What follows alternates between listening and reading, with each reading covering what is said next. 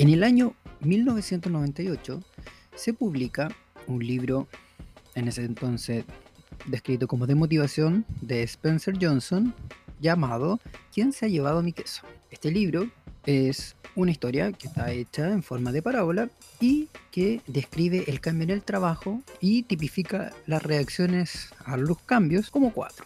Este libro fue un bestseller, estuvo cinco años en la lista de los mejores libros de esta naturaleza. Ahí, detenido. Fue el primer libro que yo personalmente vi eh, de este estilo. El primero que no era, era pequeño, lo leí, me llamó la atención los dibujos, las caricaturas que traía, pero eh, siempre quedé con la idea. Ya habíamos hablado antes, lo había mencionado, y eh, el día de hoy, en este episodio, vamos a hablar, voy a hablar, es una reflexión personal sobre el problema de la autoayuda. Muy bien, para entender este libro, esta historia, eh, vamos a hablar, lo vamos a dividir en cuatro partes, ya, el cuento brevemente.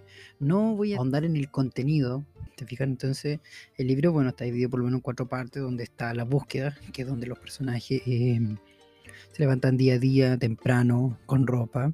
Son dos ratones y dos personas pequeñitas, llamados, llamados eh, liliputienses.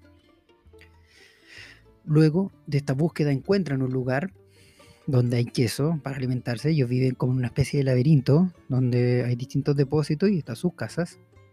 Y tienen una rutina, eso es curioso, marcados por una rutina en esta parábola. La humanizan bastante. Luego viene la decadencia, cuando esto se empieza a acabar. Se empieza a acabar y junto con el acabar empieza la crisis existencial de los personajes más humanos dentro de ahí, porque los otros dos se adaptan y se percatan de los cambios y empiezan a buscar nuevos horizontes. En la tercera parte, que es la aventura, ya no se habla de los dos ratones, sino que se habla solamente estos como humanoides, o sea, estos pequeños humanos, donde eh, ellos sufren, eh, empiezan a tener necesidad, y uno de ellos termina finalmente aventurándose a salir, a buscar una alternativa y, entre comillas, crecer, porque eso es lo que plantea el libro.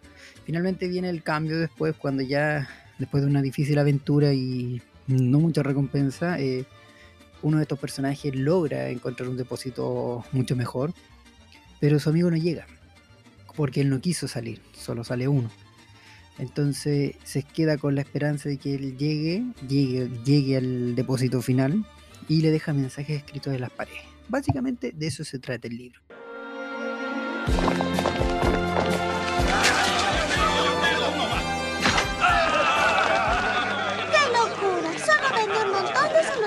obvias. ¡Qué lindo, ¿no?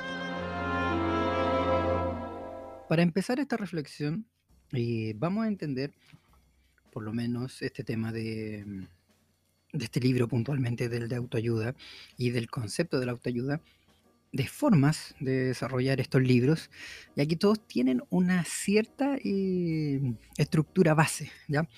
Parten, por ejemplo, tienen una escritura homogénea, entonces es un problema muy general, muy para todo, muy que aplica a todo el mundo, apuntado a una receta solución, aplicación rápida de lo que lees en tu vida, ¿ya?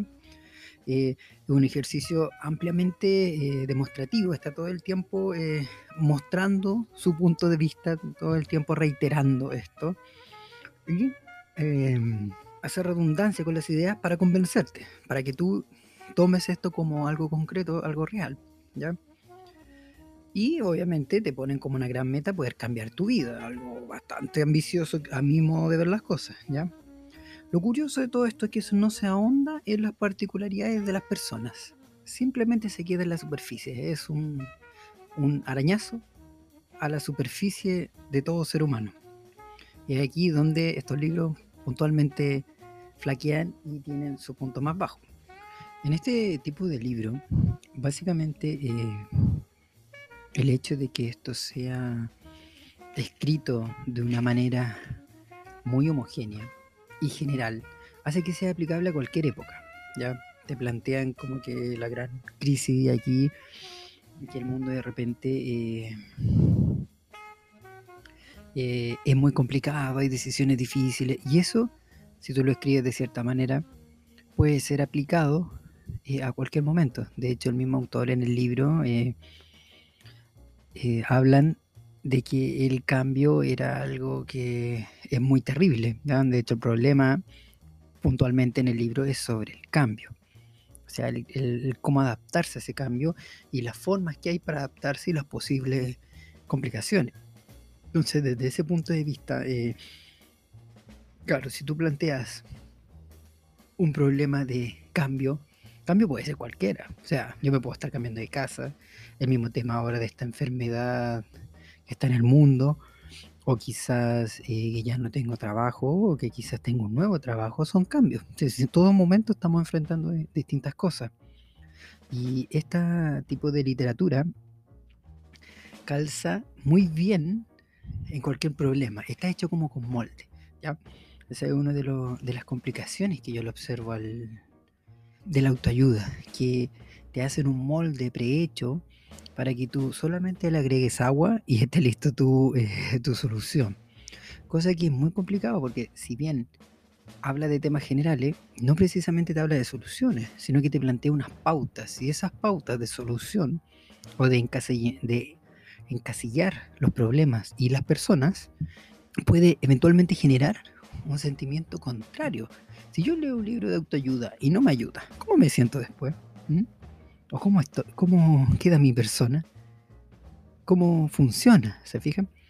Porque es como una terapia impresa, así como fácil, una receta práctica para aplicar rápido, lo cual no tiene ni un sentido en términos de, de las relaciones humanas. No, nosotros no podemos eh, pensar que la solución el parte solo por mí, sino que aquí hay una interrelación. ¿Se fijan? No, no podemos pensar que las relaciones humanas son solamente em,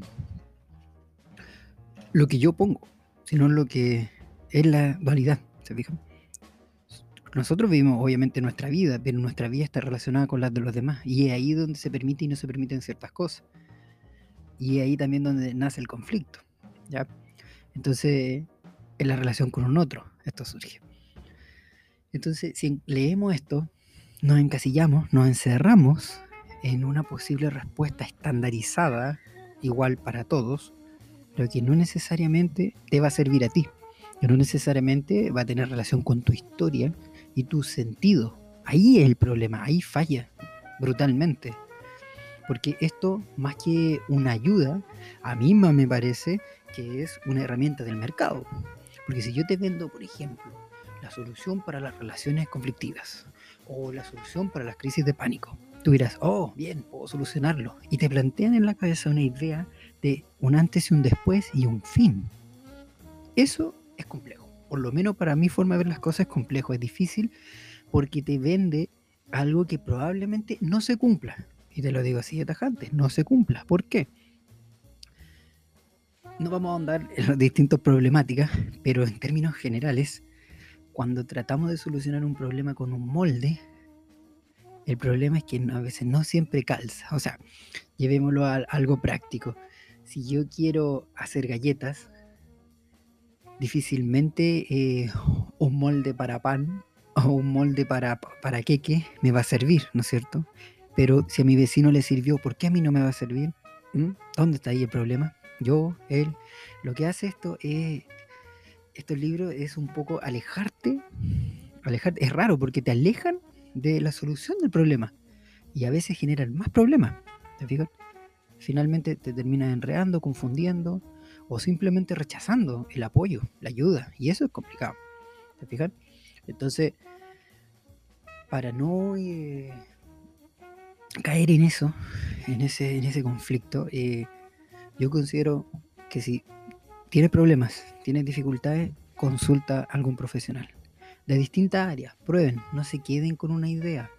De repente, si no te hace sentido lo que te está diciendo tu terapeuta, eh, tu apoyo, tu psiquiatra, tú sea quien sea, que ojalá tenga algún estudio o algo que sea de algún área, eh, busca una segunda opinión hazlo, no te quedes con eso.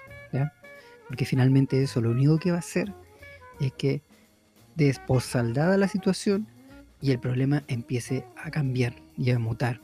Una de las cosas que tiene el síntoma psicológico y el síntoma emocional es que muta, cambia. Cambia y no de la manera que esperamos, porque en realidad ese es el tema. Si fuera como esperábamos, no sería un problema, simplemente sería llevar nuestra vida. El problema surge cuando ya no podemos llevar nuestra vida con normalidad, ¿no es cierto?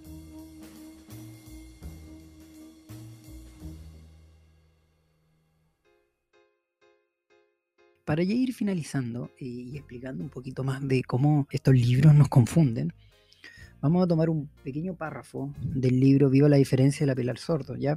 Miren, página 59, ella postula, la ansiedad tiene como origen el pensamiento, en, el pensamiento mágico.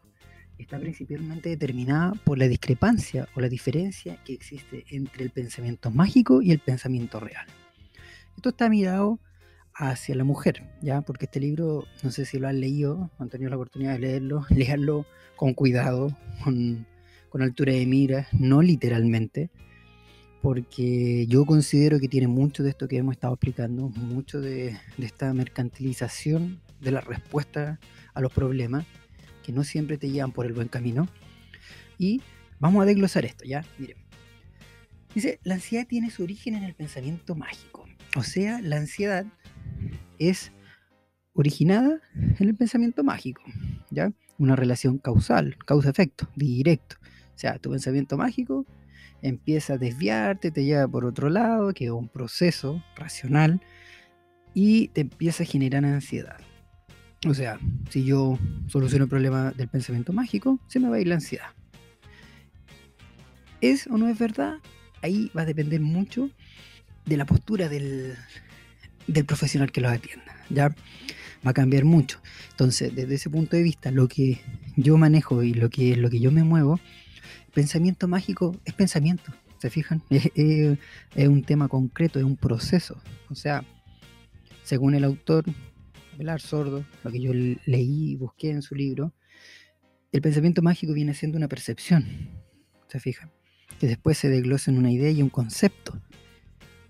Entonces es un proceso complejo, difícil, que se produce. No todos ven el pensamiento mágico de la misma manera. La verdad es que yo en sí la ansiedad la veo como, una, como un resultado de cierta internalización de emociones. Se fijan, es otra la postura para mí. El pensamiento no te eh, genera más allá, de, o sea, quizás la lógica de generativa te va a generar ansiedad, pero si yo trato tu pensamiento mágico, la ansiedad puede seguir tal cual. La ansiedad puede ser un síntoma en lo que yo veo eh, de temor hacia el futuro. ¿Se fijan? Y el pensamiento mágico está creado con elementos míos en el presente mirando hacia el pasado. Entonces, para mí como que esto no, no calza ni junta. ¿Cómo puedo tener temor al futuro pensando en el pasado? A lo mejor mi historia me dice que las cosas son así, pero no necesariamente este mecanismo funciona así, ¿se fijan? Tiene como un pequeño problema. Para mí esto es como una cosa circular, o sea, si yo soluciono tu pensamiento mágico, se te va a ir la ansiedad y por ende tu problema se va a solucionar. Pero y si vuelve o muta o cambia, ¿se fijan? Esto es como un modelo muy determinista, muy biológico desde un punto de vista. Deja muy afuera tu experiencia, porque pensamiento mágico como concepto es difícil, no sé qué, les queda a ustedes, qué, qué es pensamiento mágico. ¿Qué es? ¿Es andar pensando en los pajaritos? Eso no lo precisa muy bien el autor. Entonces termina generando esta como el peso por hablar de conceptos, pero en el fondo no te dice nada. O sea, mi pensamiento está, eh, está mal, está bien. Y claro, y después en el, en el desglose de este ítem dice como la ansiedad tiene su origen en el pensamiento mágico y está principalmente determinada por la discrepancia o diferencia, como difiere el pensamiento mágico del real. Ahora bien, pensamiento mágico, como yo lo entiendo, tiene que ver como casi con la imaginación y tu idea sobre cómo las cosas van a ir cambiando. Y el pensamiento real lo ponen como en un lugar bien, bien complicado, porque a decir verdad, no veo mucha diferencia en el tipo de pensamiento. Para mí el pensamiento es algo concreto, es algo funcional, ¿se fijan? Todos fantaseamos de vez en cuando y todos ocupamos nuestro pensamiento concreto y real en otras cosas en otro momento. Entonces, no, entiendo cuál es el, amago de comparar estas dos cosas y eh, generar eh, discrepancias. Eh, o sea, este párrafo, y por qué saco este, siento que tiene todo lo que hemos explicado antes. Miren, cuando hablamos de que algo homogéneo, o sea, la ansiedad, pregunta a los que escuchan, ¿quién no ha tenido ansiedad? ¿No es cierto? ¿Quién, no ha, sentido eso en su interior? Después, tiene la solución inmediatamente. Miren, la ansiedad tiene como origen el pensamiento mágico. O sea, ¿qué pienso yo? Si soluciono el pensamiento mágico, o veo mi pensamiento mágico, a lo mejor a encontrar, encontrar la solución. Claro, y después sigue y dice, y está determinada la ansiedad por la discrepancia entre ambos. O sea, el problema está en cómo yo pienso. Y la pregunta es, ¿y qué yo siento? ¿Se fijan? Y es demostrativo, o sea, te dice, mira, esto discrepa lo real de lo fantasioso y termina generándote un problema. Simple, ¿no es cierto? Bueno, este párrafo después está en el libro, lo pueden ver si es que lo han leído. Las ideas de ella son muy recursivas en todo momento. A veces parece cambiar de tendencia, parece ser más psicoanalista, después parece ser más eh, sistémica y se mueve por las tendencias, lo cual no es malo, pero para en términos de una lectura que, se supone que aportativa, al menos a mis ojos, eh, debería tener una pura línea, no fluctuar. Porque tú cuando lo lees con, con detenimiento, como el pequeño análisis que le hice a esta parte, no te queda claro, porque ¿qué está hablando el autor? Se va de un lado para otro como para calzar. O sea, en esta parte habla de individuo, pero más adelante habla de, grupo. Entonces tú decías, esta persona, ¿en qué se enfoca? ¿En el individuo o en el grupo? Claro. Entonces, eh, y la parte más grave de todo esto es que no aborda tu historia. ¿Te fijan? Si yo te digo a ti como paciente, como escucha, como persona, incluso al aire, no, es que la ansiedad tiene su origen en el pensamiento mágico. Y tú, y que es pensamiento mágico, hay un montón de reflexiones que van a venir, y también, ¿y dónde queda tu historia? ¿Dónde queda tu internalización de lo que surgió con un evento? Tu sentir, tu emocionar, dónde quedaron tus emociones, cómo se internalizaron, cómo se procesó, cómo esto avanzó en ti y cómo está ahora y por qué ahora tienes algún síntoma, o a lo mejor no tiene un síntoma, pero tiene una molestia, un ruido. ¿Te fijas? Eso no te lo explican.